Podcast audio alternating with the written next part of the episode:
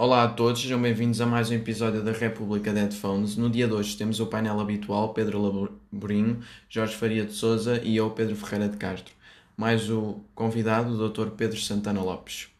Boa tarde a todos. Dou agora então a palavra ao Jorge para começar com as questões. Antes de mais, agradecer a oportunidade e agradecer ter aceitado o nosso convite ao Dr. Pedro Santana Lopes. Uh, e se calhar começava pelo, pelo início por, e por Francisco Sá Carneiro. Eu, eu milito no PSD há muitos anos, uh, desde sempre foi e é ainda hoje uma, uma referência no nosso PPD-PSD. Uh, e, e, sempre tive curiosidade e nunca tive a oportunidade de colocar esta, esta questão, embora nos tenhamos cruzado várias vezes iniciativas da Jota ou do partido, uh, nunca lhe coloquei esta questão. Como é que seria Portugal hoje se não tivesse sucedido camarada? Uh, e como é que era trabalhar e como é que foi trabalhar com o Dr. Francisco Sá Carneiro? Antes de mais, obrigado pelo convite, é um gosto estar aqui e, já vi que não, não, não vai ser fácil, que as perguntas de entrada são logo difíceis. Bem, trabalhar com o Dr. Francisco Sá Carneiro, calcularão, eu tinha 23, 24 anos, foi um, um privilégio, com certeza que foi, mas foi, foi uma, também foi uma vertigem, parece que foi um sonho, porque foi, foi tudo tão depressa. Confesso que naquele ano de, em que ele estava como Primeiro-Ministro, eu tinha trabalhado um pouco com ele antes, antes de eu ir para a Alemanha, no projeto de revisão constitucional, mas depois como Primeiro-Ministro, quer dizer, houve várias eh, noites que praticamente não me deitei, porque tal era o trabalho que era exigido e tal era a loucura daquele tempo. As pessoas às vezes não, não idealizam, não, não, é natural, não percebam que é viver num tempo ainda com o conceito da revolução eh, e um Conselho da Revolução a poder vetar eh, iniciativas do governo e da Assembleia. Era um, um, um trabalho, não, não, diria redobrado, era quadriplicado, quintuplicado. E, portanto, agora, a principal diferença que ocorre com respeito por todas as pessoas, uh, bem, Sacarneiro era um europeísta, mas, uh, uh, quer dizer, eu não mas a principal diferença que ocorre é a questão da, da personalidade, eh, da vincada, da categoria uh, e da insubmissão. Uh, quer dizer, há coisas que se passam nos tempos de hoje que eu não consigo conceber uh, com uma pessoa como Francisco Sá Carneiro, das duas uma, ou ele se ia embora ou as coisas mudavam porque ele era um homem de rupturas, disso não haja dúvida. Não era, era um homem conformista, ou situacionista, ou, ou, ou conformista, não era uma pessoa que aceitasse a inevitabilidade das coisas. E, portanto, o caminho que Portugal tem seguido, principalmente, no, principalmente não, por exemplo, a questão da justiça, dou um exemplo, isso era impensável para Sá Carneiro. Os processos judiciais demorarem o tempo que demoram isso era impensável. Esta questão constante que se coloca do segredo de justiça já estaria clarificado ou para um lado ou para o outro, havia ou não havia. Hum, pois a questão. O Sacarneiro era um paísta, mas era um patriota, acima de tudo era um patriota. E um atlantista, quer dizer, nele não havia hesitações uh, na aliança com os Estados Unidos, na aliança com a potência atlântica. Uh, lembro quando foi o caso dos reféns no Irão, uh, e eu estava na altura na Alemanha, como eu lia, não havia net, como eu lia na imprensa de lá, uh, tem uma coisa assim, quem é aquele homem pequeno lá no canto da Europa que, que é tão, eu não sei diziam, radical, ou tão pró-americano, porque naturalmente França e Alemanha principalmente França, tinham sempre uma posição reticente em relação às posições americanas, mesmo sendo o presidente democrata, como era o caso com Jimmy Carter. Hum, portanto, é, é, difícil de conceber. Eu não estou a dizer que as pessoas, as outras, são piores do que Francisco Sá Carneiro. Piores ou melhores. Agora, cada um é como é. E nós, aqueles que gostávamos daquele, e gostamos daquele estilo de político, com aquela maneira de ser pessoa e político, Pronto, não gostamos de outros, com certeza. Se gostamos mais é daqueles, não gostamos de quem é o oposto. E de quem é obcecado pelo consenso ou pela cedência. Ou seja, dos que são obcecados por manterem o poder a qualquer custo. Isso é que é o oposto que era Sá Carneiro. Para ele, se perdesse o poder ou se não tivesse o poder, paciência. Ceder uh, nos princípios é que não. Muito bem. Um, antes de trabalhar com o Dr. Francisco Sá Carneiro, para já agradecer-lhe o facto da sua presença Obrigado. aqui. Mas antes de trabalhar com Francisco Sá Carneiro, uh, trabalhou com, também com Jorge Miranda, foi assistente do professor Jorge Miranda. Depois sim começou a trabalhar com Francisco Sá Carneiro e depois disso teve uma longa carreira política, nomeadamente como Presidente da Câmara da Figueira da Foz, foi Presidente da Câmara também de Lisboa, Primeiro-Ministro, uh, entre outros cargos. Alguma vez, uh, começou muito novo, alguma vez se deslumbrou? Porque é fácil, né? no poder, e ainda por cima novo, poderia acontecer isso. Como é que eu sei dizer? Isto tem, tem que ter muito cuidado com o que se diz hoje em dia, porque as confissões viram-se contra nós, não é? Mas se eu, eu, digo só assim, hoje em dia ouço às vezes gravações programas televisivos meus da, sei lá, 20 anos ou mais, uh, e não gosto há uma. Há uma, há uma em particular, uma entrevista sua no Herman, uh, no Parabéns. Não sei ah, se já viu sim, essa. Sim. Sim. Confesso-vos que algumas. Eu nunca me achei. Pronto, presunção em água benta. Que, nunca me achei vaidoso. Mas ao ver aquelas entrevistas, algumas, uh, acho o contrário. Sou franco. Uh, pronto, era de facto fui muito novo, tive cargos com, com poder, com, a questão não é do poder, mas muito importantes, eh, entre aspas ou sem aspas, muito cedo. E, e, pronto, eh, eu acho que era mais talvez alguma excitação, alguma alegria excessiva do que propriamente. Eu sempre procurei pensar que, e lembrar-me que o poder é algo transitório tal como se ganha, perde-se, mas houve uma altura em que, confesso, era quase só vitórias. Ganhava as eleições quase todas, depois seguiu-se, tem seguido uma que é quase só derrotas, mas eh, quando um tipo ganha, tudo corre bem, eh, querem-nos em todo lado, convidam para todo lado, ou para secretário da Cultura, depois querem que sejas presidente do Sporting, depois presidente de Câmara. Uh, bem, parece que é tudo, não vou dizer fácil, sei muito bem que não é fácil, mas uh, quase parece que consegues quase tudo aquilo que se quer. Uh, e não sei, se, eu deslumbrado com toda a franqueza, acho que não. Uh, talvez vaidoso, talvez vaidoso. Eu não gosto de me ver em algumas daquelas entrevistas. portanto, acho que é isso. Dizem, assim, aquele tipo é um vaidoso. está, cheio, está um bocado cheio dele próprio mas uh, confesso que não dava por isso. Portanto, temos de ter muito cuidado sempre com aquilo que achamos de nós próprios, que às vezes se calhar estamos enganados. Então temos, vamos mudando ao longo da vida, é natural. Uh, há outro programa que eu fiz com duas Alexandras, uh, que era mais ou menos nessa altura, do, do Herman, que era o Alexandra Lencastre a Alexandra Leite, que era casada com o Rui Reininho. Era um programa, não sei o que. Isso não foi do Artur Albarré, não? Era quê? Não era do Arthur Albarrán também? Não, esse é outro. Esse era ah. a cadeia do poder. Exatamente, exatamente. Sim. Não, olha, esse, por exemplo, é um caso, quer dizer, como convidar, há assim umas coisas que me criticam, que eu, eu criticavam criticam, que eu não. Que eu, ai, estão a ver, então, nunca percebi bem o problema. Mas não, esse não, era a roleta do poder, era uma coisa assim. Eu fui o primeiro convidado e também o tia passou. Quem era super? Era presidente do Sporting na altura. Sim. Pá, não gostei nada de me ver. Apareceu-me aqui na net outro dia e estive a ver um bocadinho. Ou alguém me mandou. Eu disse: Oh, Santa Maria, parecia um.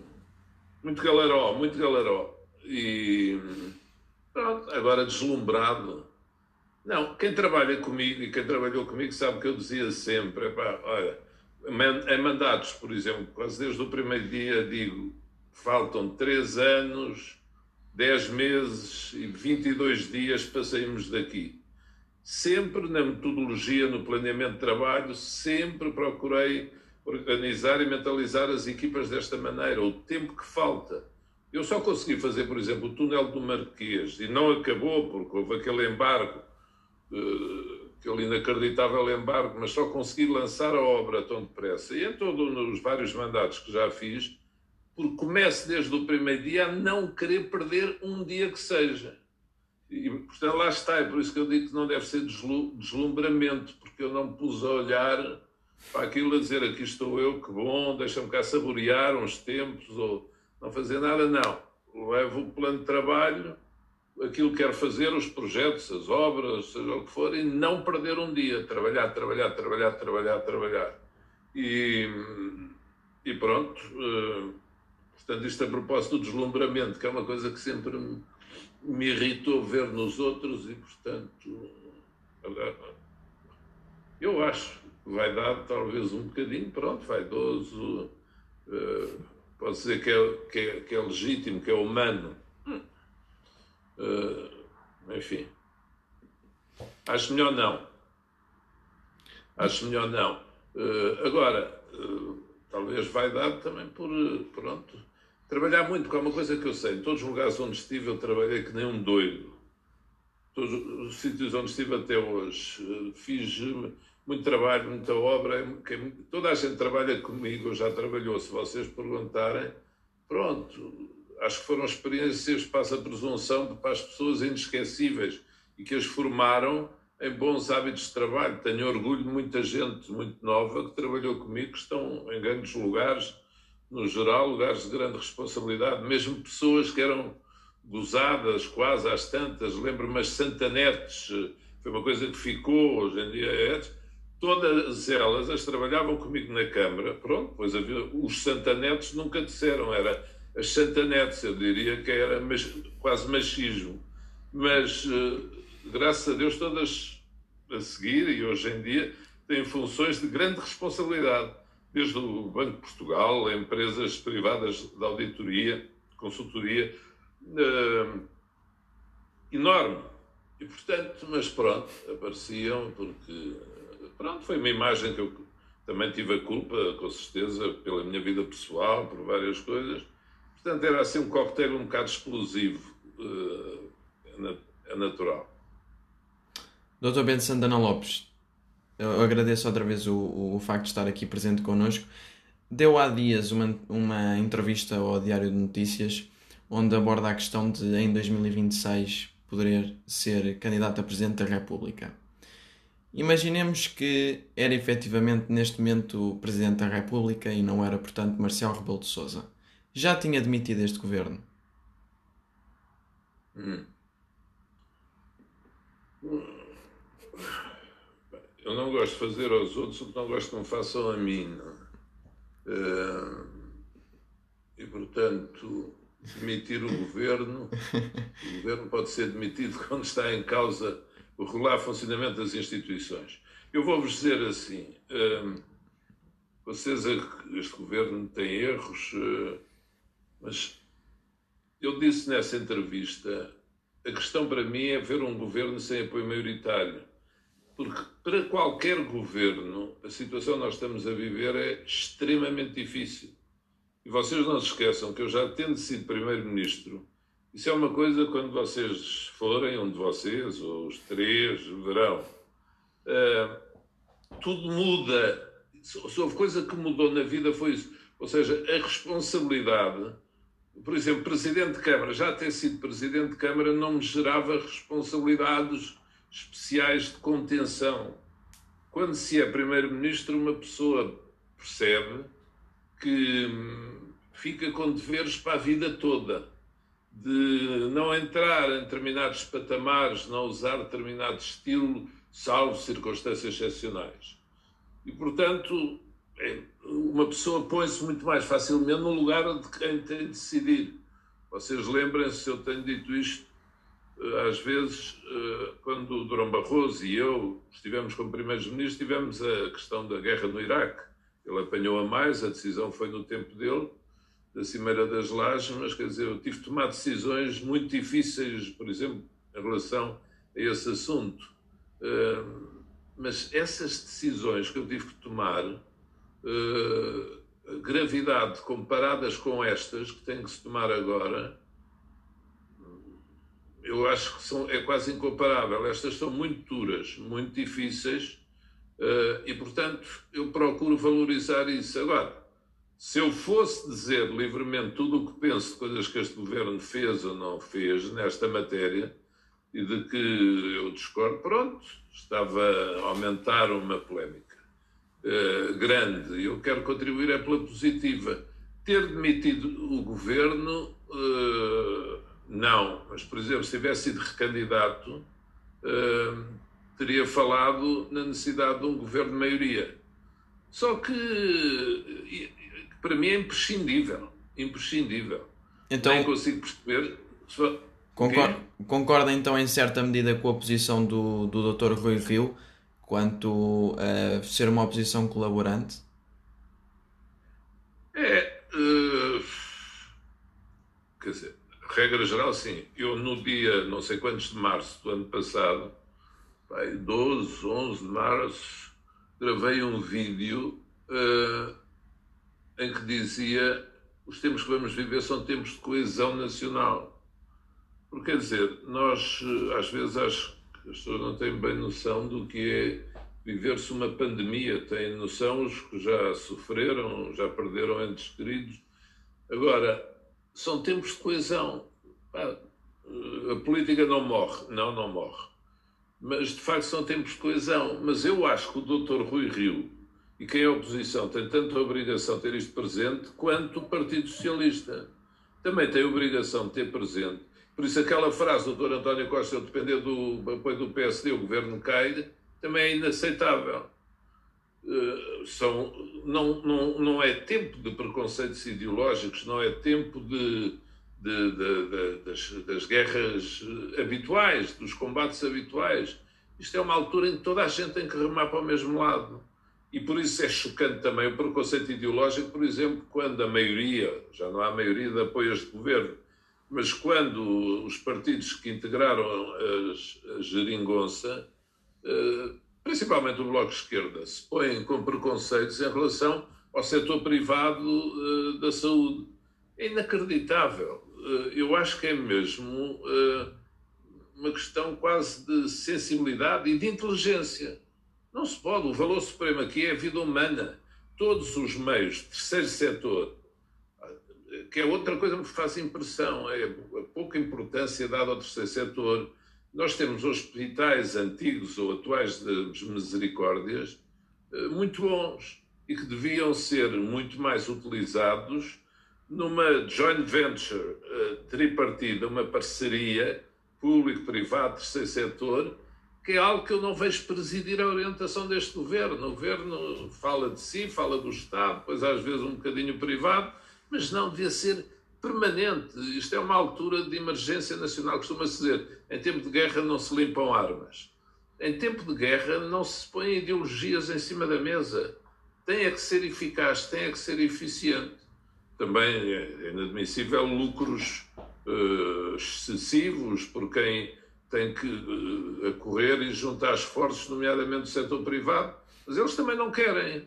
Uh, eles são portugueses, como os outros, uh, e às entidades de fiscalização.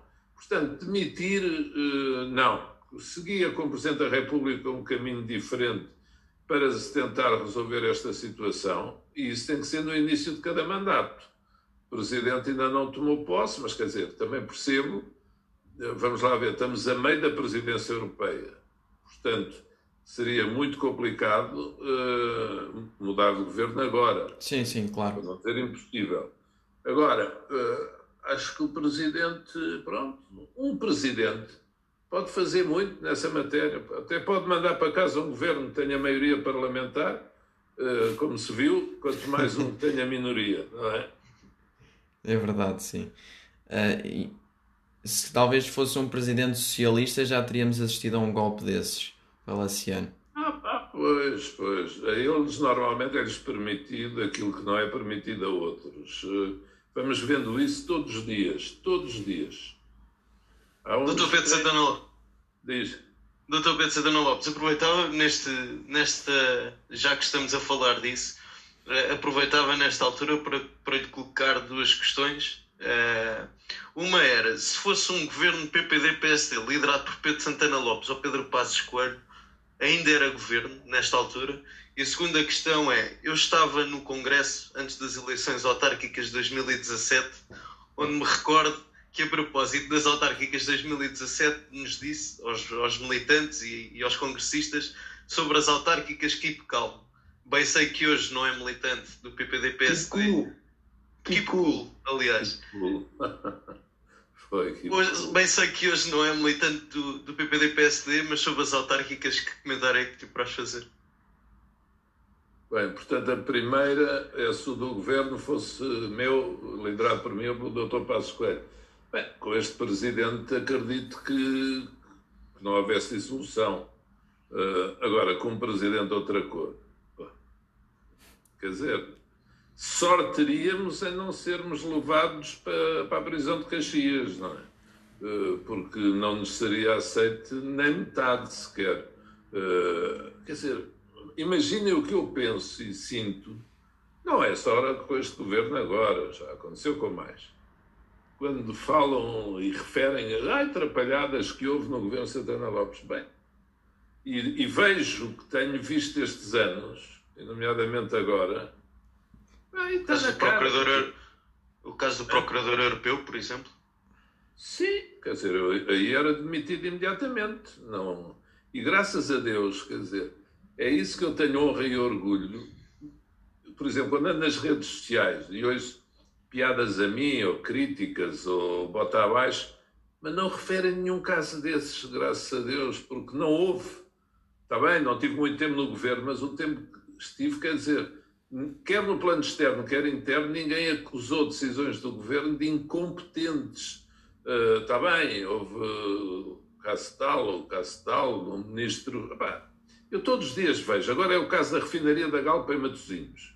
Vocês já não se lembram como é natural. Mas, a certa altura, eu pus a hipótese que houve uma explosão, naqueles 18 meses aconteceu tudo, houve uma explosão lá na refinaria da Gapa em Matosinhos, pai, a 31 de julho, se bem me lembro que foi um dia do primeiro Conselho de Ministros do meu governo no Porto. 31 de julho de 2004, sim. E o... eu pus a hipótese e disse isto é muito perigoso, quer dizer, estarem aqui instalações destas ao pé de uma cidade. Uh, eu, quando era miúdo, vivi nos Olivais, que tinha ao pé a refinaria de Cabo Ruivo. Tá? Era uma coisa que nós pensávamos sempre: se isto um dia explode. Bem, vocês não queiram saber a tarefa que eu levei na altura, porque não podia sair dali, a refinaria, por, por causa do abastecimento, e para a Galiza, e para aqui, e para acolá, e o setor privado. Agora estão a desativar eh, grande parte das instalações. A política, para mim, tem este lado que eu nunca gostei, muito desagradável, dos dois pesos e duas medidas. Eu sou isso uma coisa com concordo, mesmo no alguém que eu não gosto muito, ou não gosto nada, eu não sou capaz de dizer que não concordo. Eu lembro do Dr. Rui Rio quando fizemos as diretas, uh, com, sei lá, para responder a críticas que eu lhe fiz. Lembro num debate na TVI, ele levou-me uns recordes. Ah, e o senhor disse bem do, do, do engenheiro Sócrates. Ah, que é a pessoa, como calculam, com que menos simpatizo todos aqueles com quem. Não, não estou a dizer isso agora, agora destes casos. Vamos tirar isso à parte, mesmo politicamente. Era um indivíduo, pronto, grandes combates com ele e que eu, que eu menos aprecio eu não pude nunca deixar de reconhecer que algumas, com qualquer governo, algumas decisões foram boas. Por exemplo, na altura era o Simplex, a política de investigação científica. Pronto. E não sou capaz de agir de outro modo. Quando são coisas com que eu concordo, e uh, eu, sinceramente, na minha vida política até hoje, já tive muita contestação por defender ou fazer coisas que depois correram, que as pessoas aceitaram. Isso é um pouco revoltante, é desde o Centro Cultural de Belém ao túnel do Marquês, a sei lá quantas coisas, pronto, atacam, atacam, atacam, e depois, depois é muito bom. Mas depois já, já o mal já está feito. já se fez o país perder tempo e paciência e dinheiro. Uh, e essa política é que eu acho que não vale a pena. E é por isso que eu às vezes me afasto, ou canso, saturo, dizem, pronto, lá está ele, ou pôr tudo em causa, ou seja o que for. É assim, a categoria, categoria. A categoria da maneira de proceder é muito importante e vejo muito pouca categoria por aí. Uh, e quando eu há pouco estava a dizer, quando me lembro do doutor Sá Carneiro, o que me lembro mais é disso.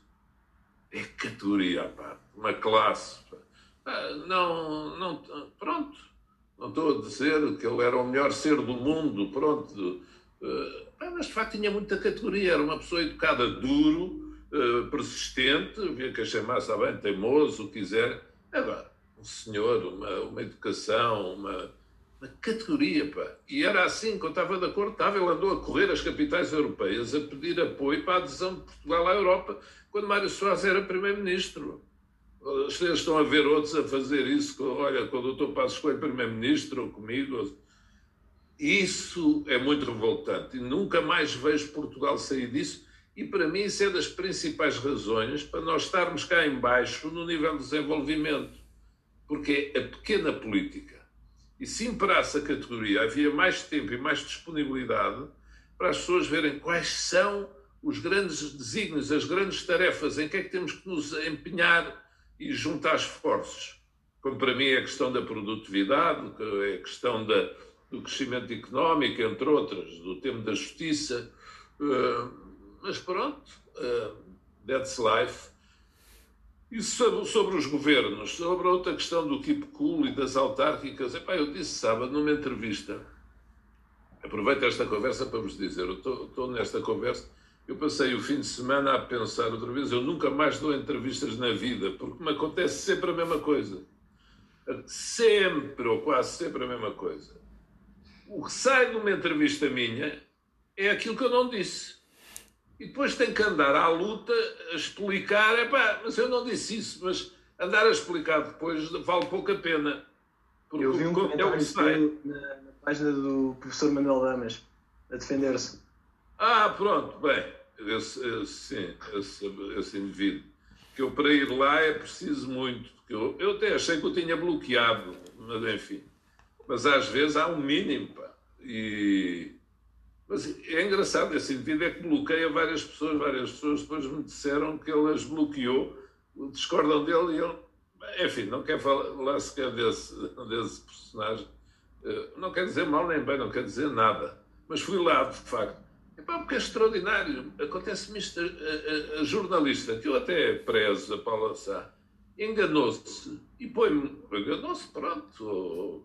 Entusiasmada pôs a pergunta, se calhar que ela queria que eu respondesse. Foi um lápis como o da ministra. Foi um lápis quê? Como o da ministra. Talvez sim. E ela põe. Imagina, a pergunta é: então, se as eleições forem adiadas, admite ponderar a hipótese de ser candidato autárquico? Eu digo sim, em condições normais, admite ponderar. Pergunta que ela pôs: então, se forem adiadas, aceita ser candidato pelo PSD? Resposta, a mesma. Sim, em condições normais, sim. Pronto. Santana Lopes admite ser candidato pelo PSD. Epá, posso admitir ou não, mas não foi isso que eu disse. E não foi isso que eu disse. Não foi por acaso. Vocês não queiram saber, se calhar já sabem o que é a sensação. Porque eu, eu antes de ouvir o áudio, que ela simpaticamente depois mostrou-me o áudio, pensei assim, será que eu não eu beber não bebo nunca, graças a Deus, portanto não havia esse perigo. Será que eu estava distraído, que disse alguma coisa que não penso? Mas eu sei o que digo, graças a Deus. E lá estava, ouvi a gravação e lá estava, aquilo que eu achava que tinha dito. Epá, eu até posso, vamos lá ver, porque eu disse desde o princípio, toda a gente me falou nesse assunto, eu disse, eu não misturo assuntos. Portanto, não me falem de autarquias agora. E é extraordinário, porque é assim, há muita gente que me tem convidado podia ser candidato aqui, ali, acolá, pensa volta a Portugal em bicicleta. Mas uh, há muita gente que tem convidado, mas eu disse, epá, desculpem, eu não posso sequer agora falar disso. Eu estou na fase, há meses, de um afastamento de um projeto que eu fundei e correu mal. Eu não misturo assuntos.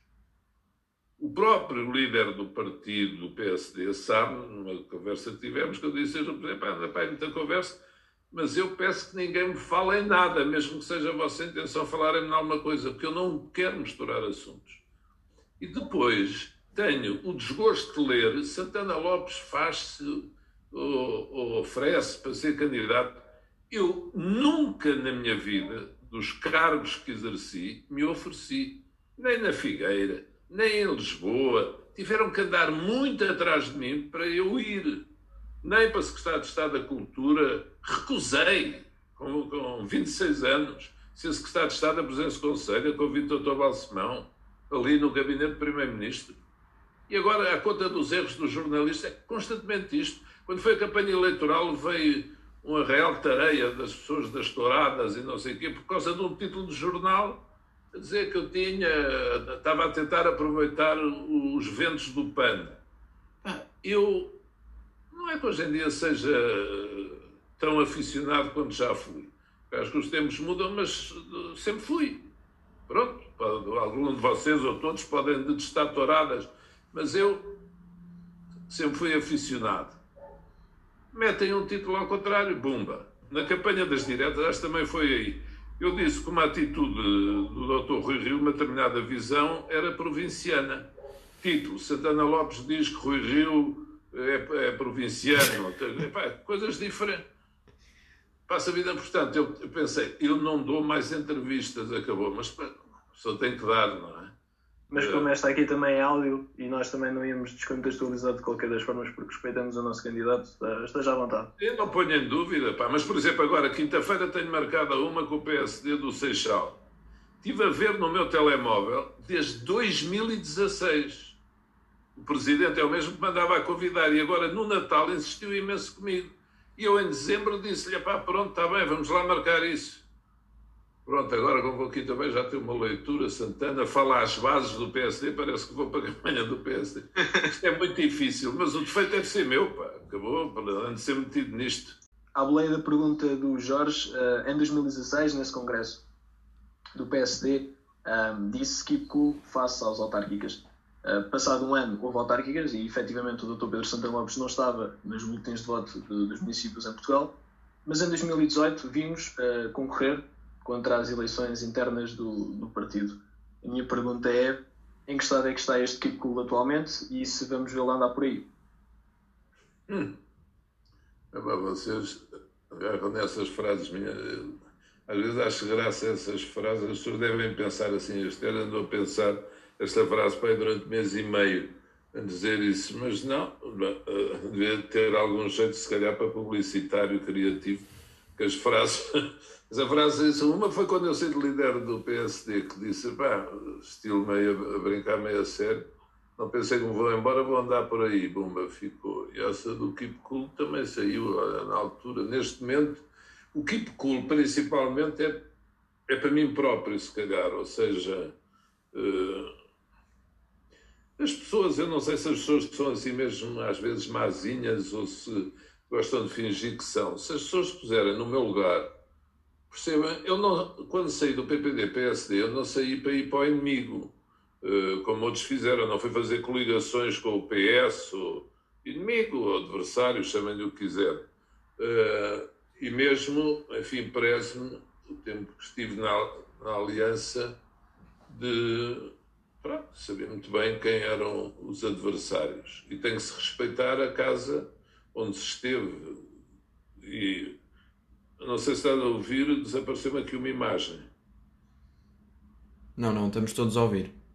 Estamos, estamos todos a ouvir, sim, estamos todos. Uh, portanto, o que, e eu, o que é que eu queria dizer? O que é que eu quero dizer com isto? Pronto, naturalmente, depois do que aconteceu, uh, até no plano eleitoral, de desastre político autêntico, uh, na aliança, com explicações, com certeza, mas foi, sendo objetivo, os convites e os desafios que tenho tido sensibilizam-me. E qualquer ser humano, acho eu, eh, bem formado, minimamente bem formado, sentiria-se sensibilizado eh, se estivesse na, na minha posição. Vocês eh, imaginem, vê se me consigo explicar. Saí de um partido a que sempre quis muito, fundo outro projeto político, corre muito mal. Bem, depois as pessoas dessa casa onde eu estive durante tantos anos vêm muitas das bases, a vários níveis, ter comigo a dizer volta a casa. Resumindo, simplificando, fazem-me convites, seja candidato aqui, ali, acolá.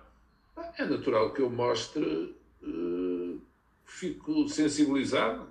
Mas, doutor Pedro Lopes, diga-me só, diga só uma coisa. Um, quando fala em que a aliança correu mal, eu lembro-me que, por exemplo, um, em várias entrevistas que deu, na altura que era presidente do Aliança, um, disse duas, disse duas, uh, dizia duas frases que normalmente dizia sempre. A primeira era uh, que isto é como um partido não se faz em poucos meses, faz durante anos, e dava sempre o exemplo dos cidadãos em Espanha, mas como cidadãos uhum. há outros partidos em Espanha. Um, e depois também falava sempre, porque era muitas vezes comparado a Manuel Monteiro, a dizer que isto não é um partido de um homem só, uh, é um partido que depois tem pernas para andar. Uh, dado que foi presidente da Aliança e teve apenas dois confrontos eleitorais, as legislativas e as europeias, uma foi cabeça de, lista, a outra não. Uh, a minha pergunta é: porquê é que diz que correu mal? Ou seja, em tão pouco tempo não dava tempo para, para, para crescer como cidadãos em sete, em sete anos, neste caso? Talvez, talvez dê, talvez desse, não ponha em causa que isso possa acontecer. Agora, eu quando respondia isso, como é que lhes hei dizer? Era dizendo, nós se calhar não vamos ter já os dois dígitos, mas quer dizer, nunca me passou pela cabeça, para ser franco, que não, não ser na parte final, que não tivéssemos sequer representação parlamentar. Não passou, portanto eu dizia, olha, se calhar vamos ter só 1% ou 2%, é pouco, mas ah, pronto, é por aí que vamos começar. Eh, os cidadãos até começou por eleger vereadores, acho eu, nas, nas eleições nacionais nem meteu ninguém. Agora, pronto, a história da aliança, e como é que é dizer? Quando tive aquele resultado, porque isso é a escola em que uma pessoa é formada. Eu não me demiti irreversivelmente na própria noite por uma questão de sentido de responsabilidade, porque o, resultado, vocês não se esqueçam, o resultado da aliança foi mau e ao lado da iniciativa liberal, o Chega, o LIVRE, o LIVRE não era novo, mas o Chega a iniciativa liberal elegeram e nós não. Epá, portanto, politicamente as coisas são o que são. Aquilo foi um fracasso eleitoral. Muito estranho, devo dizer. Muito, quer dizer, eu, eu posso uh, ter pouco apoio, posso ter menos apoio do que às vezes julgasse. Agora, tão pouco, também acho difícil. Portanto, houve uma série de razões que contribuíram para isso, não vale a pena, já procurei falar disso. E, portanto, isso por um lado. Por outro lado, com certeza, razões internas da aliança. E são, lá está, experiências humanas. Quando os resultados correram mal e começaram a correr mal, houve muita gente que começou a debandar alguns uh, que começaram aquilo comigo. E olha que às vezes uh, gente mais jovem, o que incomodou. Ah, foi uma experiência muito dura. Eu não quero falar pouco disso ainda, mas fiz a campanha sozinho. Pá. Fiz uma, aquilo foi uma experiência de loucos, pelo país todo. porque era a campanha que eu estava habituado a fazer. Eu fiz campanha como se tivesse a comunicação social atrás, sempre fui a todo lado, falei com toda a gente. Uh, ai, o resultado foi péssimo. Portanto, eu acho que a aliança, com a franqueza, a minha apreciação política, embora nós não sejamos bons juízes em causa própria, é pronto, de facto as pessoas ligam ao PPD-PSD. Eu em todo o lado ouvia isso, aquilo que não vou dizer que me irritava, mas quer dizer, já era um bocado mais em todo o lado. Então o nosso partido, o nosso partido, É sempre essa conversa, ai que Deus, o doutor Sá Carneiro, isto, aquilo e aquilo outro. Não sei, eu acho que a aliança comigo não dava mesmo. Uh, e quer dizer, as pessoas não façam a ofensa dizer, ah, este seu da aliança. Falta-me referir uma razão. Eu tenho 64 anos.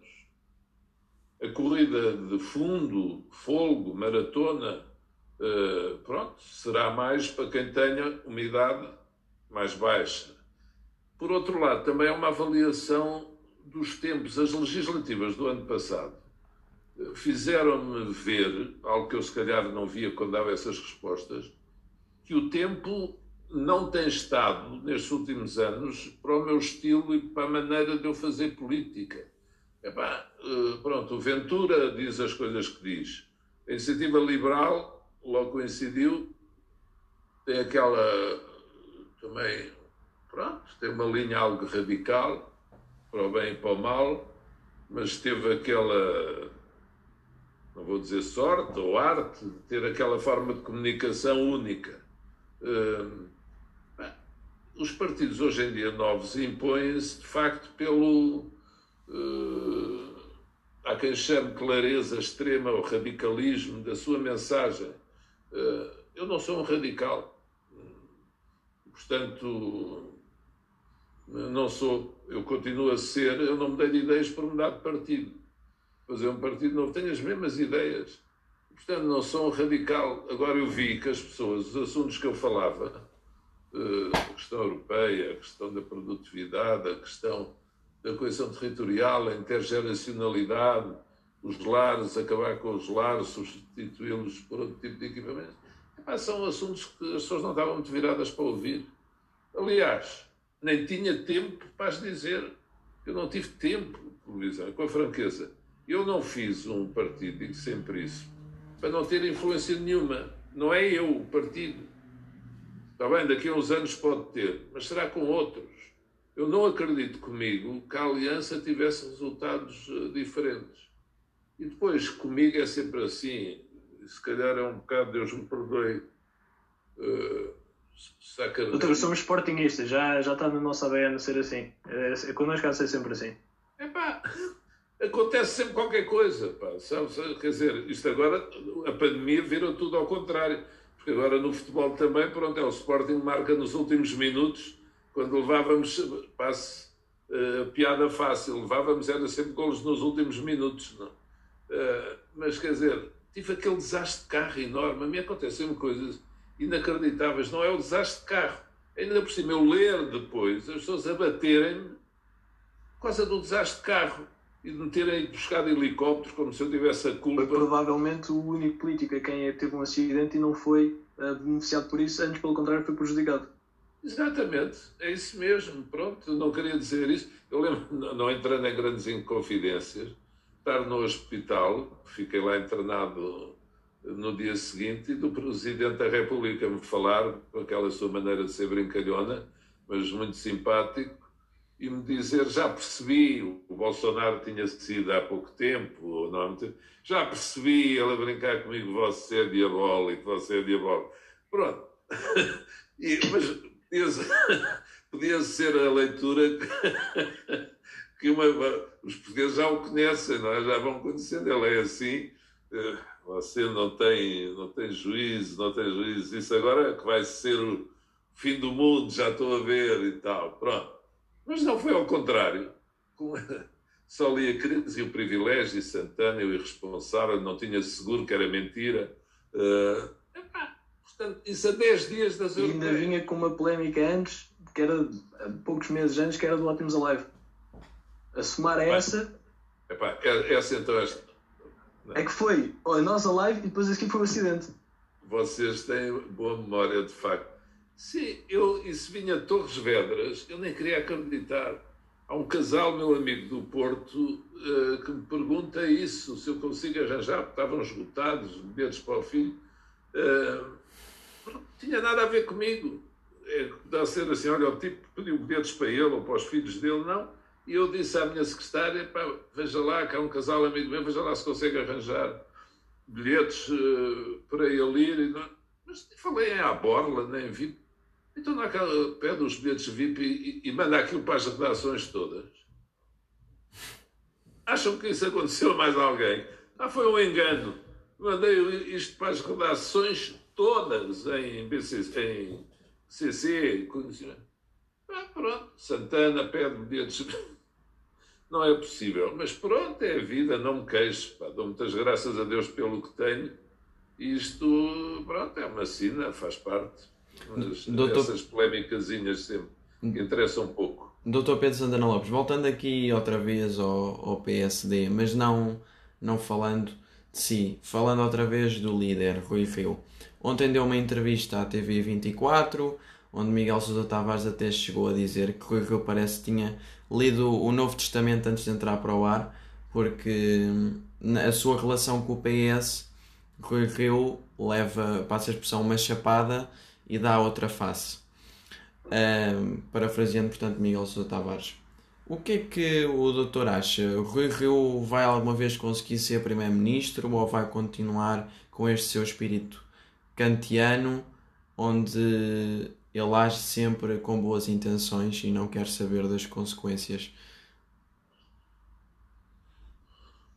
Eu confesso-vos que ainda não vi a entrevista. Quero ver, mas ainda não vi. Uh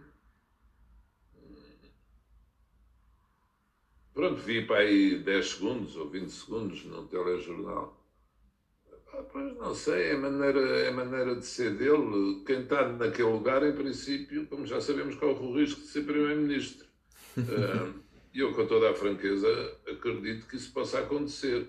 O que eu quero saber sempre é se quem pode vir a ser Primeiro-Ministro tem boas ideias e boas propostas para o país. Uh, Pronto, algumas conheço e gosto, outras eh, não concordarei tanto, outras não conheço. Agora, acho que sim, acho que ele vai ser Primeiro-Ministro, estou convencido. O PSD já o escolheu duas vezes em eleições diretas. Eh, pronto, e os partidos querem o que querem, escolheram aquele líder. Eu tenho dito este tempo todo, acho que ele, as pessoas já sabem que ele é assim, ele não enganou ninguém, já sabem que ele pensa assim Agora, e depois a política é assim, quando alguém cai em desgraça, depois vem o outro que não se esperava que entrasse e que conseguisse chegar lá. Eu isso já vi várias vezes na vida, portanto, uh, último, um dos que me lembro sempre bem, por razões óbvias, é o Dr. Drão Barroso, que estava na desgraça, entre aspas, como líder da oposição e acabou por chegar lá, uh, quando o engenheiro Guterres foi embora. Eu dei o meu contributo, olha, o Dr. Rio também, quando ganhou o Porto, eu quando ganhei Lisboa, mas foi a seguir ao anúncio da vitória em Lisboa que o José Guterres veio à televisão dizer que se ia embora, vinha aí o pântano, como ele dizia. Mas acha e... que, que António Costa, uma pessoa tão agarrada ao poder, alguma vez, mesmo que as autárquicas corressem mal, saísse do, teu, do tão adorado lugar dele de Primeiro-Ministro? Ah, às vezes, eh, isso também, tenho poucas dúvidas as circunstâncias são mais fortes do que nós às vezes e, e vamos ver. António Costa, obviamente, tem qualidades bastantes, mas quer dizer, também há limites que não se podem ignorar e ele pode-lhe acontecer, quer dizer, eu acho que não é fácil um primeiro-ministro conseguir ser reeleito por muito bem que tenha feito e como já se viu, não é o que as pessoas acham, muitos casos, mas por muito bem que tenha feito em tempos eh, de, de crise grave. Eh, a tendência das pessoas é para mudar de ares, é para mudar de responsáveis. Eh, há sempre o exemplo do Winston Churchill depois da Segunda Guerra. Eu acho que a tendência das pessoas é essa. Agora, não sei, não, não sei. Agora, com o Dr. Rui Rio, claro, corre esse risco e estou convencido que será, uh, mas não sei, quem PSD é que, é, é que sabe. É? Claro. Aqui, aqui a grande questão, eh, e já que estamos a falar de eleições autárquicas e da permanência ou não de lideranças, é se Rui Rio sobrevive às próximas eleições autárquicas ou não, porque o PPD-PSD tem vindo a perder expressão autárquica, tem perdido consecutivamente, desde sensivelmente 2009 9, 13, 17 uh, tem vindo sempre a perder câmaras e hoje tem muito menos câmaras do que o próprio Partido Socialista. Uh, e, e, nesse sentido, Rui Rio poderá não sobreviver. Daquilo que conhece do PSD, uh, eh, quem é que prevê uh, que possa vir a dar um bom líder do PPD-PSD no futuro? Hum. Não, não vou, agora não é não vou andar, é não vou entrar por aí. não vou entrar por aí. Para já, por razões que compreenderão, não quero contribuir em nada para críticas à liderança do Dr. Rui Rio, ou seja o que for. Eu estou numa fase de alguma uh, podem, as pessoas não acreditar, mas de alguma hibernação uh, uh, em termos de intervenção política com consequências. Estou a pensar, a refletir, muita coisa que passo, darei a seguir, se Deus quiser. Depois deste tempo difícil em que tive de tomar as decisões que tomei. Não o quer fazer. E então dizer quem é que pode ser, uh, uh, não sei. Uh, não, não quero dar esse. Seria já estar a sentenciar o atual líder, não é? Ah, pá, não tenho essa presunção, ter essa influência. Quer dizer, há dois ou três, uh, um ou dois, que eu acho que poderiam ter condições, mas, uh, mas não quero falar nisso. É, Doutor... Isso era dar-lhes dar um, um, um bónus. Uh, pois, Estou a brincar, mas não, não quero falar nisso. Não sei, não sei, não sei. Quem queira ser tem que se afirmar, tem que chegar à frente, tem que querer, tem que demonstrar fibra. Cons não... Consideraria que, que Passos Coelho seria uma boa opção ou seria mais do mesmo? Para quê? Para a liderança do PSD? Sim, sim. Eu não, não quero mesmo entrar por aí. Ok. Neste momento não quero, estão a ver, com toda... Sim, sim, claro. Dentro do PSD, se dizia coisas dessas, era um, uma guerra grande. E agora de fora não quero, não quero entrar por aí. As pessoas sabem, eu sou amigo, consideração que tenho, eh, agora não quero entrar eh, por aí. O Dr. Rui Rio é o líder, enquanto for o líder do PSD, eh, pois muito bem. Eu, quando tinha que o combater, já o fiz. Pronto, não vale a pena voltar atrás.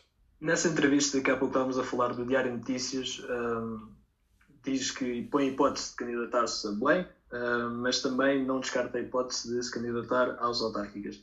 A minha pergunta é se, se, se, se porventura uh, candidatar-se às autárquicas há algum conselho uh, que esteja mais ou menos em mente e, fazendo as contas, suponhamos então que se candidata a esse conselho, e candidata-se às autárquicas. E depois, em eleições, desduz uma, ou perde-se ou ganha-se. Caso ganhar, brevemente, há eleições, o ano a seguir, há eleições presidenciais. Não acha que uh, o seu nome pode ficar um, eh, manchado por passar de um cargo para outro e, caso perder, fique manchado por perder terreno para autárquicas, para as presidenciais, ainda para mais umas presidenciais que uh, já tantos nomes uh, estão a ser falados na nossa praça? Sim, se querem que lhes diga, talvez aí a responsabilidade é minha, não da jornalista. Hum, eu tenho, às vezes, cometo o erro de dizer coisas que não se dizem em política. Porque gosto de ser, pronto, gosto de ser franco, gosto de ser natural. E ela perguntou-me, admite bem, eu disse, tenho mais que 35 anos, estou no pleno dos meus direitos. E, portanto, é sempre a pergunta: exclui? Pois se eu digo excluo, se isso acontecer, vão dizer, é, você tinha dito que excluía e afinal era. Agora, de facto, parece um pouco ilógico dizer sim, admito ponderar uma candidatura autárquica e Belém exclui. Eu disse não, não excluo, mas de facto, eh, eu até diria, não cai bem. Eh, às vezes a sinceridade em demasia eh, é um erro. Mas eu falo com base no que já me aconteceu na vida. Eu, quando fui candidato à Figueira, fui para fazer dois mandatos, pelo menos. E tive imensa pena de sair.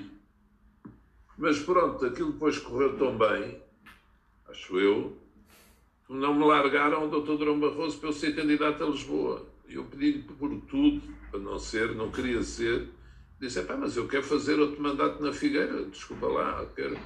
E, e Lisboa, o mais provável é não ganhar, portanto, vou sair da Figueira, vou... ah, mas tens que vir, só tu é que podes ganhar Lisboa, só tu é que podes ganhar Lisboa. E, portanto, se alguém me tivesse perguntado em 95, 96, então vai para a Figueira, mas se o convidarem depois para o outro lado admitir, eu teria dito não. Mas a vida já me ensinou a não dizer não. Mas eu vou voltar ao registro que um político deve ter. e que os políticos que normalmente têm mais sucesso utilizam. Quer dizer, não está na minha ideia, não está no meu pensamento, excluo completamente. Ah, pronto, depois se acontecer. Uh, agora, eu quero que as pessoas percebam uma coisa: eu não preciso nada disso. Eu, graças a Deus, dou muitas graças a Deus, estou bem na minha vida, uh, não preciso disso para viver, não preciso. Uh, nem financeiramente, nem psicologicamente, não, não preciso. Uh, gosto muito do trabalho autárquico, acabou, já o disse. Agora, se ficam mais descansados, aí o comum, se eu disser não, não, não vou ser nada, passa a dizer não vou ser, se as autárquicas não forem adiadas, então, e como não vão ser em princípio, certeza que não, porque eu acho uma loucura uma pessoa fazer uma campanha autárquica depois da sua entrevista, o PAN já admite essa hipótese também. Se, quer, se querem que vos diga, eu acho que isso vai acabar por acontecer. Acho que é uma questão de bom senso, a não ser para os que estão lá. Mas já vimos que não há bom senso, não é? Pois não. Pois não. Ai, admito tudo neste país. Isso já nada me surpreende, devo dizer. Agora, só loucos é que vão fazer campanhas autárquicas, porque as autárquicas não são presidenciais não vai tudo fazer debates, não há televisão para todos. Portanto, uma pessoa que seja de challenger tem que ir correr se nem, as se nem para as legislativas, se nem para as legislativas já há espaço para todos, como ah, o caso do Aliança. Imagina para as autárquicas. E, portanto, não vou. Se forem na data, isso para mim é 100% claro. É claro que nem água. Não vou. Portanto, a questão não se põe.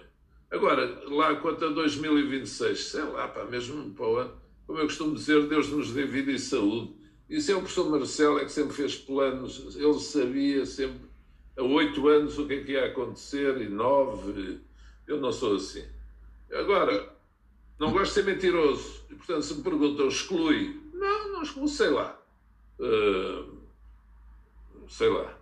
Agora, pronto, eu passo a dizer, excluo completamente. Uh, não me passa pela cabeça. Pronto, assim ficam mais contentes. Mas põem logo em título: Santana fora da corrida hoje. Tem graça, há um jornal o público, que eu ainda nem li, só vi na net e como não tenho assinatura, não tenho acesso ao artigo todo. Que diz: PSD já tem, falou com o Exaltino, havia de ser eu a falar com o Exaltino para ser candidato, já falou com o Exaltino e já. Já aqui é outro. E já falou com o Marco Almeida. A seguir, Santana Lopes fora da corrida autárquica. É uma opção. Só pode ser uma opção. Por acaso apetece-me falar à jornalista em causa e dizer: olha, você está enganada. Que há outros sítios onde. Então, um, dois, onde, mesmo que, mesmo que esses estejam fora de hipótese. Uh, ah, porque diz Rui Rio, já sabe quem é o candidato para Lisboa. Mas pronto, lá vem em destaque Santana Lopes fora. Epá, eu sou um coitado, levei uma tareia nas eleições, larguem-me da mão. Uh, estou ainda a recuperar, ainda me estou a levantar. É uma opção, é o que eu acho, mas pronto. Não quer parecer convencido, como eu dizia das minhas entrevistas noutra altura. Não é vaidade, mas pá, estava aqui. Por acaso hoje não comprei o público. Posso-vos mostrar. Voltei a comprar o meu jornal, o Diário Notícias, que adoro ter a edição em papel, também comprei de Correio da Manhã, e depois comprei dois que vocês calculam quais são. A bola e o recorde. Um mais, dizem mais verde, outro mais encarnado, mas eu compro uh, jornais, uh, pronto, e por isso leio, e leio na net. Mas às vezes já li os jornais todos na net e vou comprar os jornais à mesma, porque, epá, porque gosto. Então, em dia de vitória do Sporting, pá, se não encontrar a bola e o recorde, fico mesmo aborrecido. Tenho que os ter eh, em papel. Doutor Pedro Santana Lopes. Grande vitória, não é de vitória, é de grande vitória. Falou aqui de Marcelo Rebelo de Souza que ele tem a característica de fazer projetos a longo prazo. Passando aqui para uma ronda. acerta, mas acerta a maior parte. Passando aqui para uma ronda de questões, eh, eu tenho aqui uma, uma questão que gostava que me respondesse com alguma brevidade, que é a seguinte: Marcelo Rebelo de Souza é um ativo nos bastidores e, como já li em notícias, teve muita influência na sua queda eh, enquanto Primeiro-Ministro? Não, que teve muita influência, teve. Não, mas nos bastidores e no palco. Por, por aquela questão da, da, crítica que o Rui Gomes da Silva lhe fez. Uh, intervenções dele e dizer que ele devia ter contraditória, mostra um escândalo. Teve, teve. Ele e o professor Cavaco Silva. Uh, se, a má, se a má moeda era aquela, também ficámos bem guardados. Ficámos, muito bem. Não tenho dúvidas. Uh, mas pronto, that's life, o país. E não é o país, coitado do país. Uh, uma certa elite em Lisboa, mais do que no Porto, pronto, que é preconceituosa. À esquerda, seja caviar ou não, porque tem os preconceitos próprios daquela ideologia. E do lado direito, Muitas vezes há um preconceito social, há preconceito de classe, há preconceito de, de várias ordens e, e que leva a prejudicar aquilo que é natural pá, nas coisas, mas o que é melhor para o país. Eu lembro-me que se meteram com o professor Cavaco Silva quando ele começou, até o Dr. Mário Soares, um socialista, não sei quem é, não conheço, nunca ouvi falar. Uh, Deus tenha a alma em descanso, mas lembro dele dizer isso, o próprio Dr. Passos Coelho, ai, vive em Massamá, ou é não sei o quê, pronto. Uh, depois é preciso ou as pessoas morrerem, ou as pessoas provarem muito uh, para passarem heróis. O Dr. Sá Carneiro foi o que foi, o professor Cavaco Silva, pronto, conquistou a maioria absoluta, e o Dr. Passos Coelho revelou-se uma pessoa excepcional. Uh, de facto, na condução eh, do país em alturas muito difíceis. Porque a tendência é para deitar abaixo, é para dizer mal. Eh, e, portanto, é assim que acontece às vezes no país e as pessoas só depois é que vem, olha, de facto, depois veio a boa moeda, pois, pois, eh, pois, pois. E o que o país pagou com isso. Inacreditável, as pessoas também natural que se esqueçam, mas chegou-se ao ponto de inventar um déficit com o governador do Banco de Portugal. 6,8385, nunca me de esquecer. Quer dizer, ou seja, é a mentira institucionalizada. É o golpe institucionalizado. Para depois o governo dizer que o déficit que ia apresentar era a partir daí, portanto conseguia recuperar. É, Portugal perde tanto tempo com isso e nunca mais aprendemos esta lição, é que se queremos ter o um nível de vida direito ao mesmo que a média dos europeus tem, isso não depende só de, de acertar nas políticas, é de acertar na maneira de estar e de ver o mundo e de agir com os outros. Mas, enfim. Agora, pondo um bocadinho de parte o, o, a política, como é que foi o desafio de ser presidente do Sporting Clube Portugal que eu acredito tenha sido um desafio enorme. Pois, e, naquela, e naquela altura, ainda mais. Foi. Olha, se quer que lhe diga é assim, uh, graças a Deus. Tinha um, ter... tinha um plantel engraçado esse. Esse plantel da sua altura era uma coisa que se. Balakov, Luís Figo. Não, eu calculava que vocês estivessem a confundir a dizer isso. O Figo saiu quando eu no... entrei. A seguir ao final da taça. Foi quando o Figo foi ao Barcelona. Exatamente. a seguir ao final da taça com o Marítimo. Foi, não me ponham a falar disso, porque senão lá tenho o professor Queiroz atrás de mim também a, a bater. Mas eu tive a, a, minha equipa, digamos assim, era o. Sapinto? Dani, o Assis. Sapinto? Sapinto, Domingas, o, lembram-se do Atará, Matará. Balacov, não? de centro que o professor Queiroz dizia que ia ser o novo Eusébio. Vamos buscá-lo ao Sion. Uh, era um tipo Balakov não era? Hã? Balakov não era? Não, também saiu. Balakov também sai nessa final da taça. É quando eu entro, tinham já, estavam em saída, o Figo, o Peixe, Balakov, Juskoviak, Valks, uh, estava tudo de saída, ou então quiseram sair Paulo Souza também já tinha saído. Portanto, foi uma equipa quase nova, quase bem me lembro.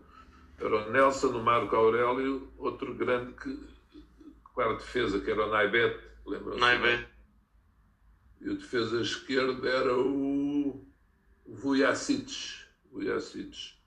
E pronto, depois era o Carlos Xavier. Oceano. Oceano, sim, é verdade. Domingas, está Pinto, fomos buscar o Paulo Alves também, não era sempre titular. Uh, pronto, era essa equipa. A outra equipa, sim, era uma grande equipa. O Balakov, o Peixe, o Figo, o Valks, o Paulo Souza. Ah, tivemos uma equipa fabulosa.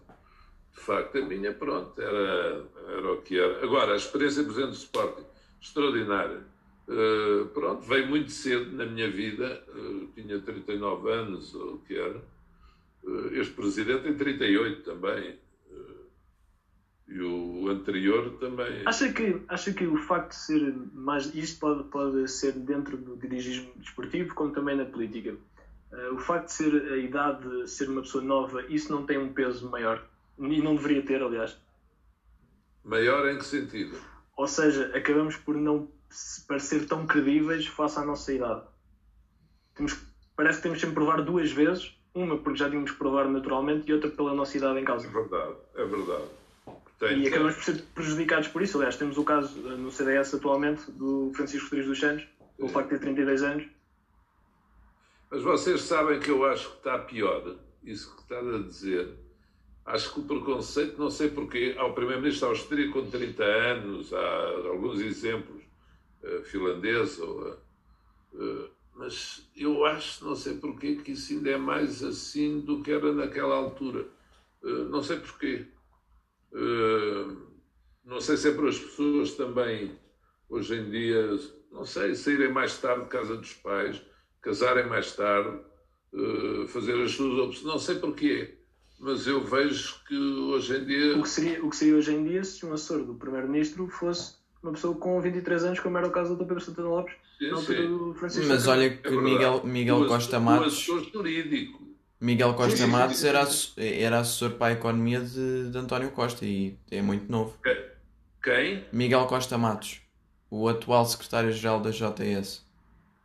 Ah, não sei, mas ele se calhar tinha assessor adjunto, porque isto mudou, eh, não é? Eu, eu na altura era o único no gabinete tratava da parte jurídica, preparar a pasta de Conselho de Ministros.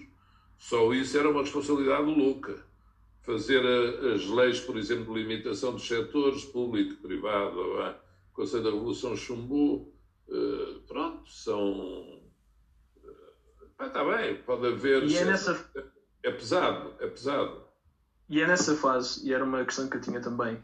Um porque o Dr. Pedro Santo Lopes foi professor de Direito Constitucional e uma das coisas que mais fala é sobre a revisão do sistema político, nomeadamente a fiscalização da Constituição, que é um dos maiores cancros, talvez, da nossa Constituição. Santo Lopes sei que também tem uma, grande, uma visão grande para o país, nomeadamente na construção do setor político eh, a partir do Senado, como nos Estados Unidos. Fala um pouco sobre isso. É o quê? Qual é a pergunta? Era para falar um pouco sobre a sua a visão para o ah. país no sentido do sistema político, os Senados, com a fiscalização da Constituição? Ah, sim, o nosso sistema político, primeiro um ponto, uh, o país tem muito pouca paciência para fazer estas avaliações. O Presidente da República agora falou, temos que mexer já na legislação eleitoral, tirando o balanço do que vimos nestas eleições. Oxalá, mas é muito difícil em Portugal fazer isso. Sabe? se a instituição que eu acho que está na cara tem que ser algo reformada, é o Parlamento. Vocês se virem bem, os sistemas democráticos ainda têm a mesma organização de há dois séculos. Os quatro poderes tradicionais, os Estados de Direito. Portanto, eu acho que faz muita falta uma segunda Câmara, com certeza. Ah, mas isso é uma reforma com algo que já existia há muito tempo. Sim, mas diminuir o número de deputados da Câmara Baixa e ter senadores se calhar com vários tipos de origem, ehm, que contribuam também para a coesão territorial. Aí um bocado o exemplo dos Estados Unidos, o mesmo número por regiões, independentemente da sua população. e contribuam para melhorar a produção legislativa em todos os aspectos, quer na sua qualidade, quer na sua pertinência, um, e que dê mais força, mais envergadura, mais peso ao processo de decisão político. E, portanto, acho que de facto devia existir um Senado, aliás, está lá a sala no Parlamento, uma sala muito bonita. Há Senado, na generalidade das democracias do mundo, sistemas presidencialistas, sistemas parlamentares, semipresidenciais, têm Senado. Uh, pronto, os presidencialistas ou os Estados federais, por definição. A Alemanha, ou os Estados Unidos, ou Brasil, ou... mas também os parlamentares. Uh, Espanha tem Senado, os, os escandinavos, em vários casos, Itália, pronto. Tem Senado, tem câmaras altas. E as pessoas em Portugal há um bocado este preconceito. Uh, há senador. Uh, e depois também há muito político que exerceu altos cargos e que se afasta. Ela dá o exemplo do general Ramalhianos, que está, por exemplo, quem não goste, quem goste da, da pessoa em causa, ou das suas características políticas, mas um ex-presidente da República que está há décadas fora de intervenção política, como outros. O professor Freitas do Amaral morreu há pouco tempo, mas foi ministro. Mas quer dizer, há uma série, do, sei lá, o doutor Manuel Monteiro, para me lembrar de outro, há uma série de pessoas, eh, também da, da esquerda, com certeza, o doutor António José Seguro, outros, estão fora e podem ter uma intervenção política, não da agitação do Parlamento todos os dias, o Senado é um órgão diferente, mas Quer dizer, e depois pessoas que não têm estado na política. O Senado também pode permitir, sem corporativismo, eh, mas trazer pessoas com representação das atividades económicas, das regiões, pode trazer pessoas que nunca tiveram intervenção política e que têm qualidade, têm currículas, vidas profissionais uh, destacadas e que podem melhorar a vida política, porque como faz impressão também é isso, passamos a vida a dizer que isto não presta para nada, é tudo uma porcaria, isto, cambada de malandros, tudo. E depois, onde é que está a vontade para mudar? A vontade, está bem, tem que ser os próprios que estão lá a fazer. Mas se a pressão social for grande, uh, e aqui também entra o papel da comunicação social, pronto, porque eu também não gosto destas uh, imunidades, ou seja, há classes profissionais que estão fora de qualquer escrutínio. Isto acontece, temos tido até episódios recentes a esse propósito. Uh, quer dizer, vêem-se indivíduos a dar opinião nas televisões ou na net, mas na net é o que é, é livre Embora seja outra questão muito importante para os tempos de hoje. Uh, o blockchain e o que vai ser a liberdade que vamos ter na net no, nos tempos que aí vêm. A revolução do blockchain. Mas vê-se indivíduos a formar opinião, epá, não têm categoria nenhuma, não têm inovação nenhuma, são politicamente corretos eles próprios. Uh, há programas, sinceramente, que eu não percebo e por isso o pensamento, o conhecer os assuntos, eu falo dos sistemas de governo, mas é um assunto que eu conheço muito. Estudei estudo muito essa matéria, investigo, gosto, dá-me prazer. Portanto, se o país quisesse dizer, olha, você quer fazer um trabalho sobre isto, integrado neste grupo de pessoas ou sozinho, pronto, sei do que falo. Agora, em Portugal, há muita gente que fala para aí, tem espaços, espaços, não sabem os assuntos que estão a falar Portanto, o país não muda. Tipo Luís Marques Mendes que fala sobre tudo no comentário ao domingo. No comentário o quê? Como por exemplo o Luís Marques Mendes que fala de tudo ao, ao domingo, na SIC. Mas tem fontes privilegiadas de informação, com certeza. Pois, pois, pois tem, tem. Não, não, não quero abrir guerras com ninguém. Eu agora estou em hibernação. Doutor, mas aproveitando a sua experiência enquanto autarca, e eu também o sou, uh, e já que estamos a falar de reforma do sistema político, uh, há uma coisa que é, é, essa, há, du, há duas coisas que são, para mim, basilares, que é a questão de haver duas listas e depois termos o executivo na nossa própria, na nossa, no nosso executivo ter a nossa oposição na variação e portanto aí eventualmente uma lista única à Assembleia Municipal reunir mais vezes e sendo mais fiscalizadora e aproveitava também relativamente às, à, à, ou seja, um bocadinho à semelhança do que acontece nas Assembleias de Freguesia, que é uma lista única e dali é escolhido o Executivo.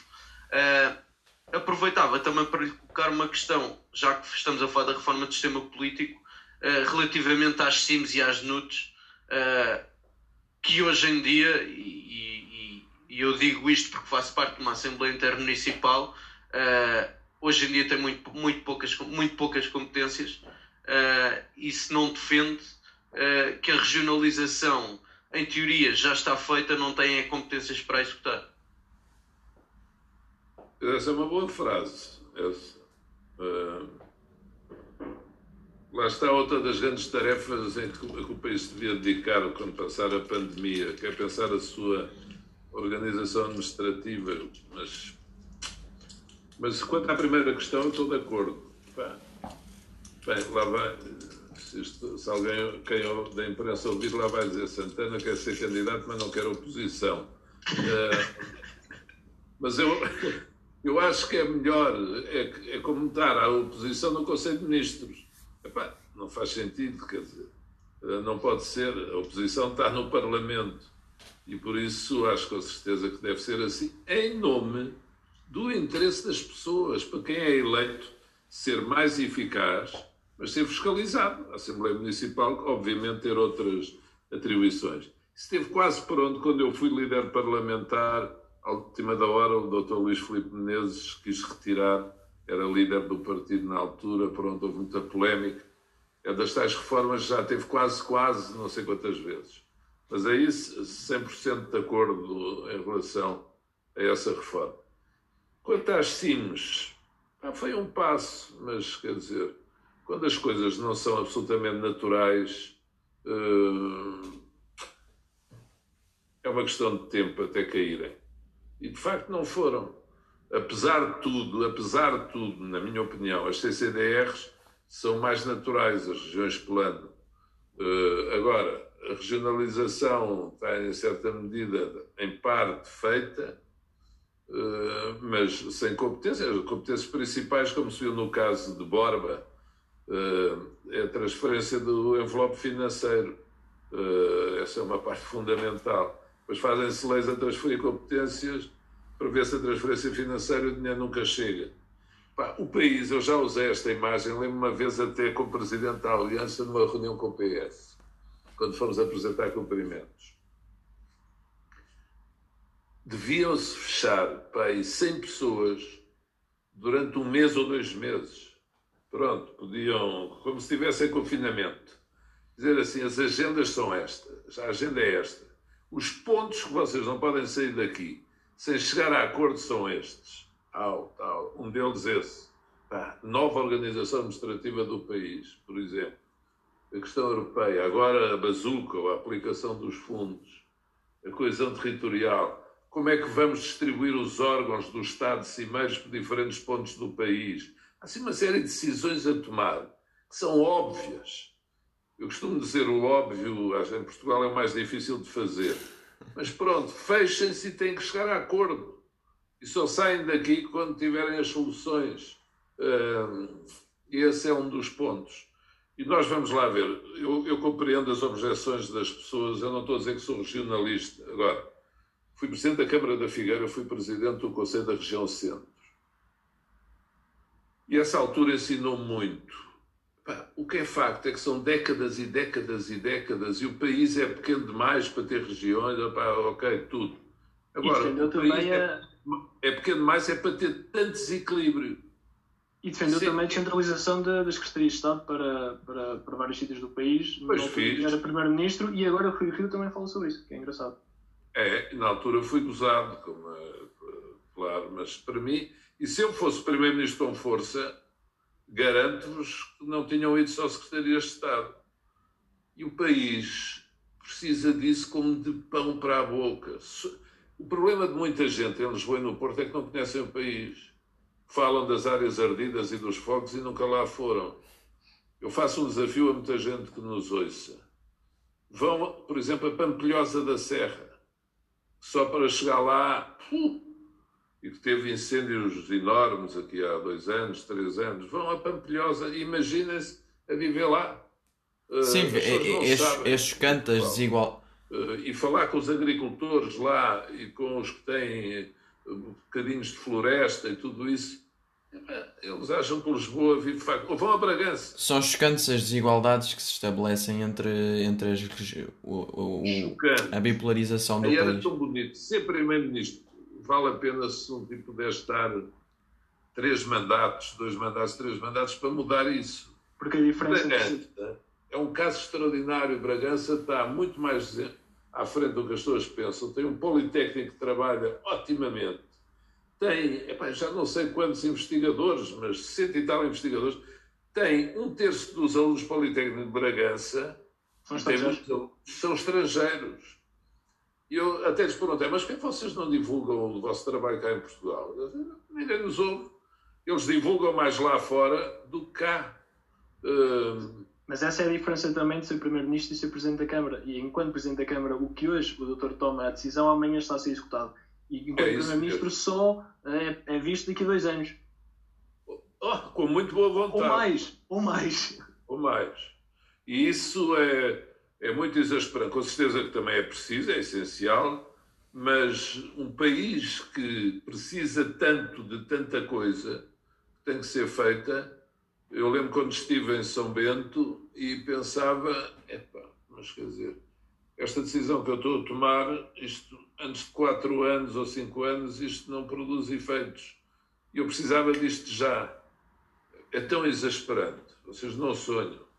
Eu lembro-me até de querer fazer, como Ministério da Administração Interna, uma campanha por causa de, pronto, da segurança rodoviária, não é? E para dizer às pessoas, epá, eu vivi na Alemanha, tem que circular pela direita. Quando andam devagar, tem que ser, é uma coisa que sempre fez impressão em Portugal. As pessoas gostam muito de andar à esquerda, tem assim um sentido de competição. Agora está um bocadinho. Até, até politicamente, até politicamente. Até politicamente, é verdade. Mas não gostam que ninguém a espaço, pá, irritam-se. Eh, pronto, depois há assim um certo Maria Alvismo e tal, oh, pronto. Picam-se. Eu disse, oh, Sr. temos que fazer essa campanha, circular à direita, circular à direita, circular à direita. Sim, até politicamente não era mau. Os lobbies de resistência na administração uma loucura. Portanto, o mais simples, Portugal precisa de tanta coisa, em tanto nível, que. Mas as pessoas. Ah, há de se conseguir. Agora, espero que seja a vossa geração, mas é muito frustrante. Alguém que tem a minha idade, que está na política desde o tempo que eu estou, e ver que há coisas, pronto, que até pioraram. Não, mas a, a, questão é que pode não mudar, tendo em conta que a maioria de alguns que já está, da nossa geração já estão aqui nestes lobbies. Espera aí, vamos trocar aqui uns votos no Congresso por uns cargos que eu te dou aqui e portanto isto assim continua igual. Isso devia ser proibido. Eu, isso, não, é uma, isso é uma escola de facto péssima. Mas, mas pois, lá está. Doutor, para terminar e antes de passarmos a um segmento, uh, queria só fazer a segunda pergunta. Deixa-me só dizer isto. Eu, eu, não devia dizer, mas digo. Eu, quando fiz a aliança, não fiz. A aliança não tinha nos estatutos uma J, tinha uma academia. Sim, sim, sim. Pronto, para, para ser uma escola de bons hábitos. Mas a iniciativa não é que as Jotas sejam de maus hábitos, mas vocês percebem o que eu quero dizer. Sim, sim, mas, sim, sim. Por, por um lado, foi um erro, porque as Jotas fazem falta também. A iniciativa Agora... liberal também não tem J mesmo por isso mesmo, que é para estarem todos juntos no mesmo partido e não haver separações entre sim. faixas etárias. Mas sim, concordo com o que está a dizer. Antes de passarmos à parte final, que são os segmentos que é a resposta rápida, queria só fazer uma última pergunta. Nós, além de partilharmos o mesmo uh, ideologia política, social-democrata, partilharmos o mesmo clube de futebol, partilhamos também uma outra. Partilhamos, partilhamos a mesma sigla, inclusive, embora o doutor chame-se Pedro Miguel e eu não tenho Miguel no nome, uh, mas ambos somos PSL uma última, e partilhamos também o livro favorito, que é O Fio da Navalha, em que é um livro que fala sobre. Uh, sim. Eu, eu, eu, li por causa de si e ficou o meu livro favorito. Um, o livro fala basicamente sobre uma pessoa que teve muito sucesso, um, foi bom viver, viveu bem, teve poder e depois quis uh, uma parte de Nirvana e encontrar-se a si mesmo. Há pouco falava sobre hibernação. Uh, é isso que estamos, é, está no seu momento de Nirvana neste momento? Engraçado, olha, deixa-me dizer, fico sensibilizado em ouvir isso. Pronto, vocês quando chegarem à minha idade verão isso. Se virmos lançarmos alguma semente que vale a pena, eu acho que esse livro vale a pena, de facto. Uh, Nirvana, tal, talvez, talvez. É isso mesmo tudo que eu estou a pensar. Uh, e por isso eu sempre falei às quando as pessoas, e vocês, se me permitem a opinião, não é conselho, acho que se devem preparar ao longo da vida para quando chegarem à fase, como eu costumo dizer, do planalto, quando um tipo deve começar como os índios faziam, a ir para. Pronto, retiram-se os velhos guerreiros. Eu não me retiro, porque isso quero combater enquanto puder. Vai andar sempre por aí. Sim, por aí ou por aqui, vou andar, se Deus quiser, sempre. Agora,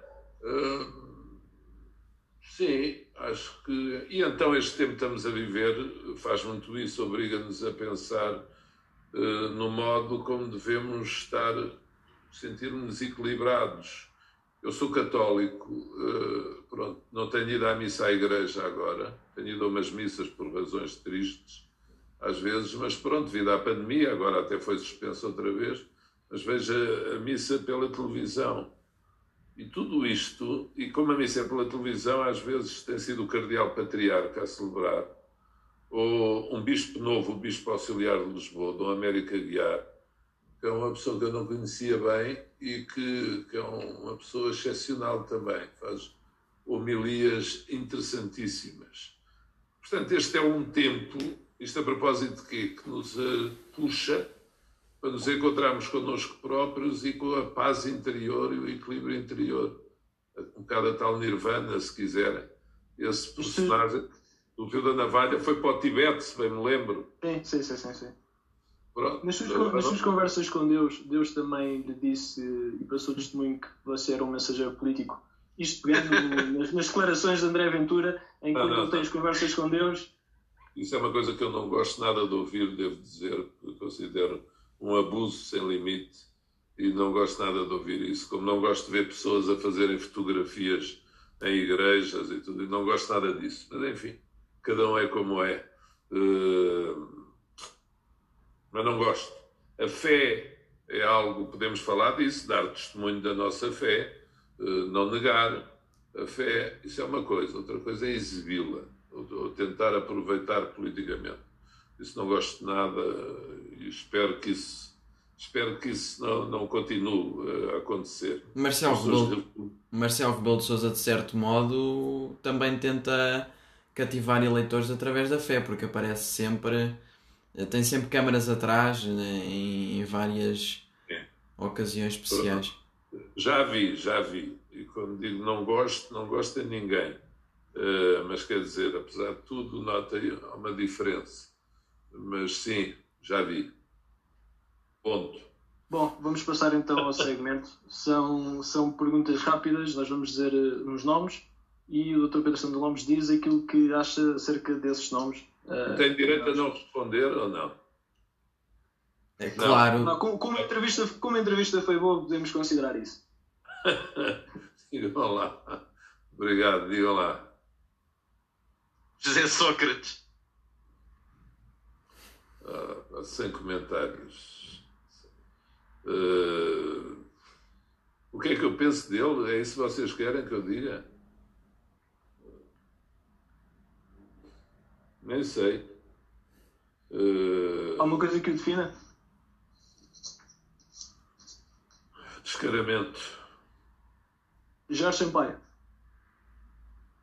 Desilusão.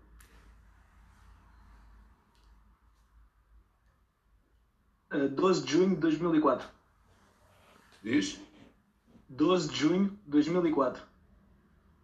Isso é dizer o que eu penso? Sobre sim. essa data? Sim, sim, sim, sim. O, que é que essa tra... o que é que essa data lhe traz memórias?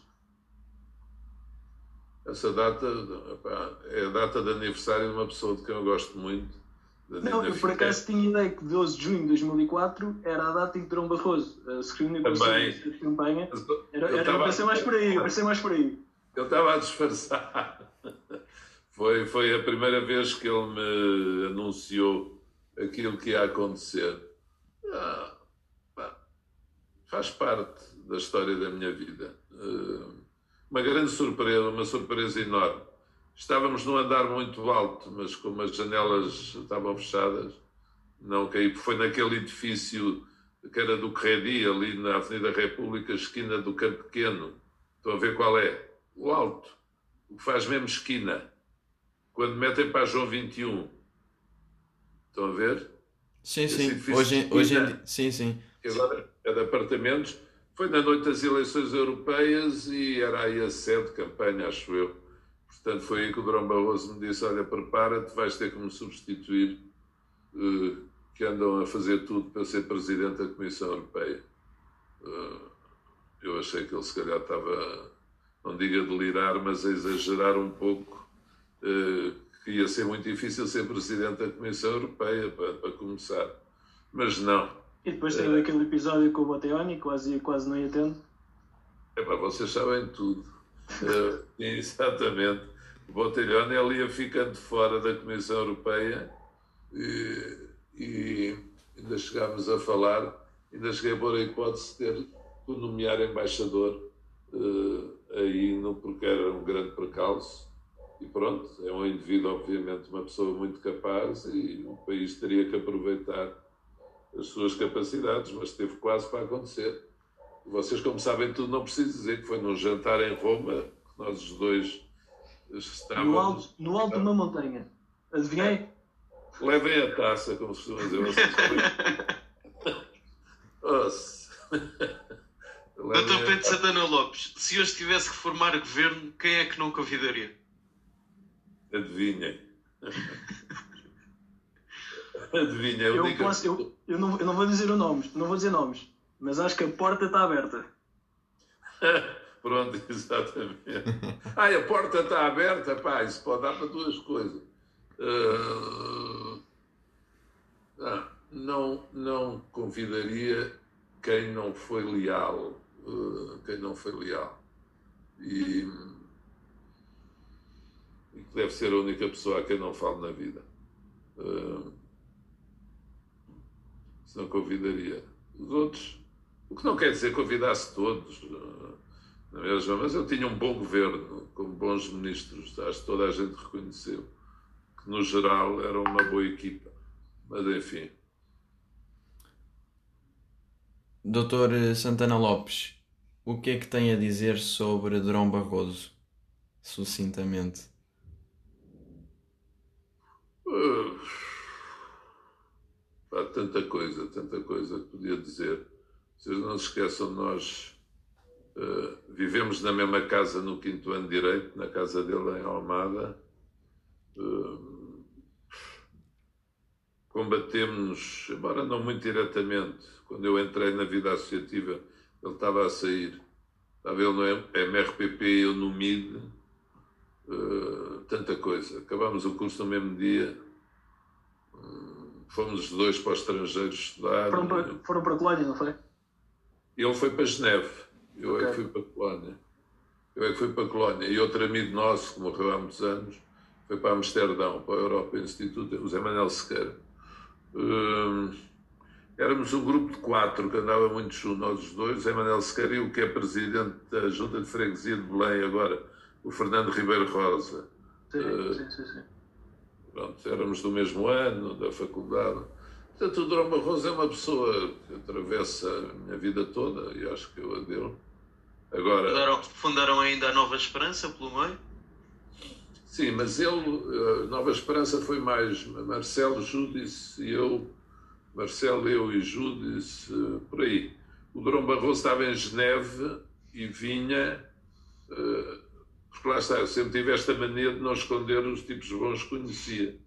E estava sempre a dizer: é pá, temos de dizer ao Dom Barroso para vir aos Conselhos Nacionais, para vir. Blá, blá, blá. Eu só tive pena, nunca o cheguei a apresentar o Dr. Sá Carneiro. E a apresentá-lo no Natal, o Dr. Sá Carneiro morreu 4 de dezembro. Agora, o Durão Barroso é excepcional, deixa-me dizer isto. Que é facto é que foi dentro da Comissão Europeia dois mandatos. E o resto é conversa. Isso. Diga. Por falar em Sagarneiro, camarada e cinema na Roma. O que é que lhe tem a dizer sobre isto? Camarada tentado. Ok. Uh, cinema Roma. Uh, uma emoção. Uh, quando conheci o maior de todos, quando o conheci, quando tive essa honra, esse privilégio, essa, eu sei lá o que, até, olha, agora me arrepiei só de me lembrar. Uh, eram fora de série. Uh, fora de série. Uh, e vocês imaginam a sensação, quer dizer, um tipo estar a falar com uma pessoa que para nós era absolutamente fascinante. Para mim, Santa Maria. mas pronto, Cinema Romé, isso é. E depois foi a Assembleia Municipal de Lisboa onde eu, como Presidente da Câmara, lá ia às Assembleias Municipais. Uh. Luís Marques é Mendes. Oi? Luís Marques Mendes.